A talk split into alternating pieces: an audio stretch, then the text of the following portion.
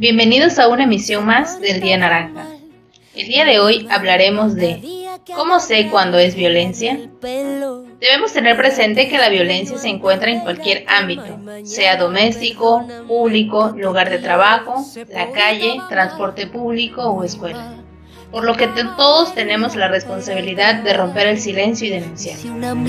La violencia contra mujeres y niñas puede incluir violencia económica, es la, prohibición de trabajar o tener el control total de las finanzas, sea en cuestión de pareja, novio, novia, esposo o esposa, tratan de controlar los gastos aún sin ser ellos o ellas quienes lo provean. Violencia psicológica y emocional. A través de ese tipo de violencia, lo que buscan es implantar el miedo en la víctima, usando palabras ofensivas, utilizan la amenaza de daño físico hacia la víctima o familiares, logrando minimizar su autoestima al y limitar sus capacidades. Violencia física. Se caracteriza por causar daño físico a la víctima. Incluso un empujón o un pellizco ya son signos de violencia. Llegan al grado de la mutilación o incluso el asesinato en casos graves de violencia.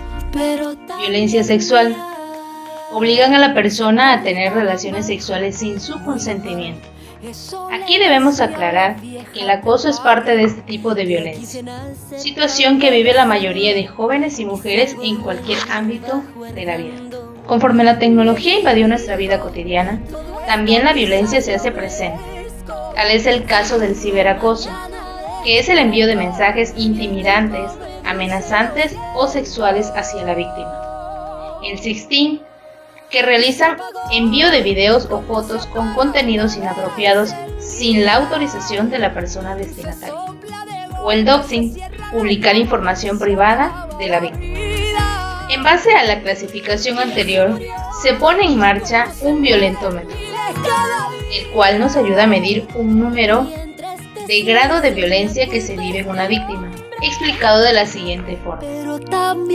En un grado de 0 a 30, en donde 0 es poca violencia y 30 es el grado máximo de violencia, podemos decir que las bromas hirientes, chantajear, mentir o engañar, ignorar o aplicar la ley del hielo, celar, culpabilizar, descalificar, ridiculizar o ofender, humillar en público, intimidar o amenazar, son signos de violencias moderadas. Pero ten cuidado, la violencia puede aumentar. Pero si te controla, te prohíbe cosas como amistades, familias, dinero, lugares, apariencia, actividades, celular, correo electrónico y redes sociales, destruye artículos personales, manosea, acaricia agresivamente, golpea según jugando, pellizca o araña, empuja o jalonea, cachetea o patea, reacciona. No te dejes destruir porque la violencia va a aumentar. Pero si ya te encierra y aísla, te amenaza con objetos o armas, amenaza de muerte, te fuerza a una relación sexual, te abusa sexualmente, te viola o mutila, tienes que reaccionar. Necesitas ayuda profesional porque puede incluso hasta asesinarte. Hay una canción que se titula Se portaba mal. En esa canción relata la historia de una persona que llega a padecer el caso de asesinato por cuestiones de violencia familiar. Pero es triste reconocer y darse cuenta que en esa canción y el título explica que de acuerdo a los actos de la mujer es conforme recibió cada una de las cosas.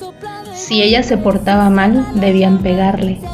Si ella se portaba mal, debían encerrarla. Y si ella se portaba mal, tenían que asesinarla. No te calles. Tú puedes alzar la voz y cuentas con las personas para que te ayuden.